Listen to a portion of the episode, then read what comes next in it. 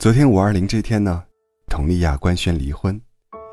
就在昨天上午，两个人同时发文。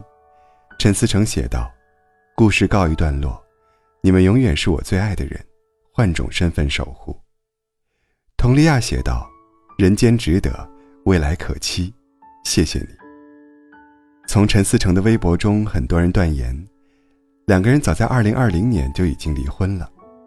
为什么选择今天公布？也许另有隐情，但离婚日期不重要，意料之外的是官宣的时间点，五月二十日零八点零八分。有人说零八零八代表离吧离吧，暗示佟丽娅从这段感情中解脱；也有人说零八零八是佟丽娅的生日，卡在这个时间段官宣，代表自己重获新生。评论区里。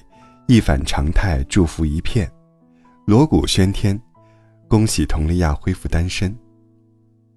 大家为什么这么开心呢？有一个原因，身处这段感情中的佟丽娅，爱得太卑微了。她和陈思诚因为《北京爱情故事》相识，当时陈思诚是导演，佟丽娅是名气不大的演员。他看中她身上的乖巧气质，他珍惜她给的拍戏机会。因戏生情，这部剧火遍全国时，两人的恋情也随之确定了。那阵子，每逢公共场合，佟丽娅毫不避讳对陈思诚的赞美。爱情来的时候，谁也挡不住。二零一四年，他们牵手步入婚姻殿堂。都说婚姻是对一段感情的交代和负责，可是，在这段婚姻中，我们看到的大都是佟丽娅的妥协。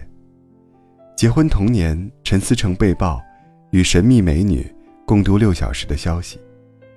大家都在等着陈思诚做出解释时，等来的却是佟丽娅强装霸气的回应：“送人这事儿我都知道。”那时的佟丽娅满心满眼间都是对丈夫的维护，就连记者问到如何面对老公出轨的话题时，佟丽娅心平气和地说道。他只要能回家就好，我会好好表现，然后争取。可是陈思诚的表现却令人大跌眼镜。当时两个人并排而坐，主持人问陈思诚：“你是如何看待出轨的？”陈思诚平静地说：“谁都会出轨，既是给自己开脱，也是对伴侣的极不负责，全然不顾一旁的佟丽娅脸色难看。”每个人都是带着对幸福的憧憬进入婚姻的，然而一段感情走向结束的原因却各不相同。唯一可以肯定的是，当一方将出轨当作常态时，这段感情也会很快走到尽头。作家席勒曾说：“真正的爱情是专一的，爱情的领域非常狭小，它狭小到只能容下两个人的生存。”保持对感情的专一，是对欲望的克制；保持对婚姻的忠诚，是对伴侣的负责。唯有这样的感情，才能绵长恒久。《北京爱情故事》中的沈冰，曾经是佟丽娅的缩影。恋爱后的佟丽娅，身上或多或少都有点小心翼翼、委曲求全的影子。可这样的示弱换来的，不是对方的疼惜。而是毫不在乎。快乐大本营有一期视频，佟丽娅大胆官宣恋情：“我们相爱了，希望大家祝福我们。”陈思诚的表现却令人愕然，先是震惊，紧接着愣在原地，表情木然的接住了佟丽娅的拥抱。随后，他又亲口承认，说自己曾因为抢着买单，用烟头烫伤了佟丽娅，留下了一道烟疤。没有懊悔，没有道歉，浅浅的一句，挺有意思的，就是他对这件事的态度。二零一六年，佟丽娅生下儿子朵朵，当时的很多人都以为两人感情逐步升温，至少也会看在孩子的面子上善待彼此。不曾想，儿子出生后的第二年，陈思诚又被爆出绯闻，只是这一次。佟丽娅没再站出来。她在朋友圈，PO 了张孩子的照片，配文说：“重新开始，丫丫加油。”短短几个字，看者眼中满是心酸。一段感情破裂，究其根本，无非是心受了委屈，寒心之后，就是彻底的死心。那次事件之后，两个人逐渐貌合神离，互动的次数也越来越少。他们很少出席公众场合，也很少再对感情有所回应。与此同时，肉眼可见的是佟丽娅的变化，她不再将感情放在嘴上，取而代之的，是她开启的拼命三娘的模式。她拼命接戏、上综艺、主持节目。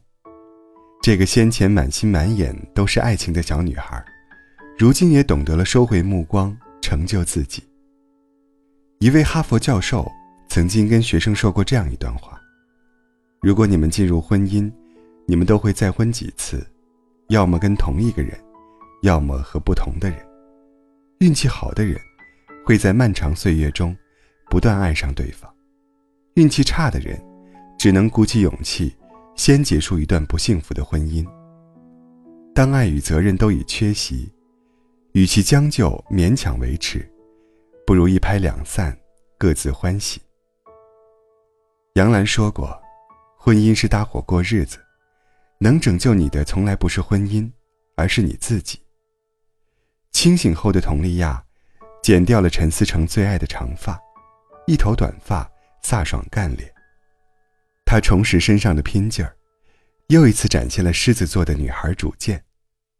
要知道，还是一个小女孩时，佟丽娅就曾为了舞蹈梦，背井离乡去舞蹈学院上学。十二岁的她，每天练舞十几个小时，却从没喊过苦。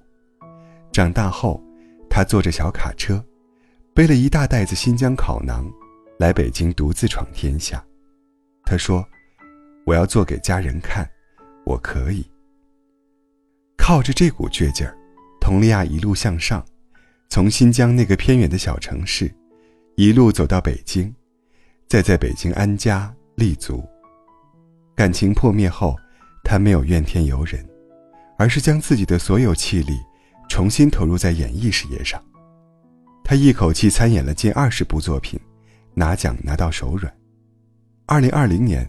还登上了央视春晚的舞台，舞台上的他端庄得体、从容大方。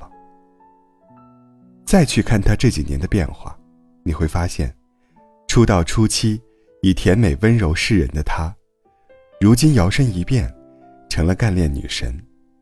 她的眼神变得坚定，造型飒爽利落。拍戏、上节目、做直播，荧幕前的她昂首挺胸。自信满满。那些只看到他不幸婚姻的人都惊到了，原来，独立的佟丽娅可以美到出众。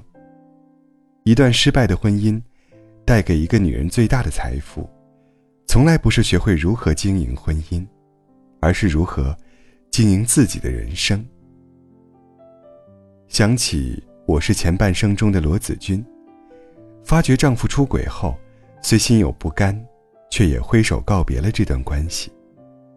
从关在金丝笼里的全职太太，到潇洒干练的职场女性，她一路打拼，终于赢得了人生由自己做主的底气。还有曾经的刘敏涛，事业巅峰期邂逅爱情，嫁作人妻，因为丈夫不肯买一根冰淇淋，她重新思考人生的意义。紧接着，离婚复出。做回演员，中年的她越活越精彩。她将自己活成了自己的靠山。人这一生啊，总是面临诸多抉择，一种生活的结束，往往是另一种人生的开始。余生还长，别畏惧结束，别害怕开始。当你拥有了别人拿不走的东西时，你的人生也会因此拥有底气，同时，你也拥有了让自己幸福的能力。愿你的人生活出自己绽放光芒。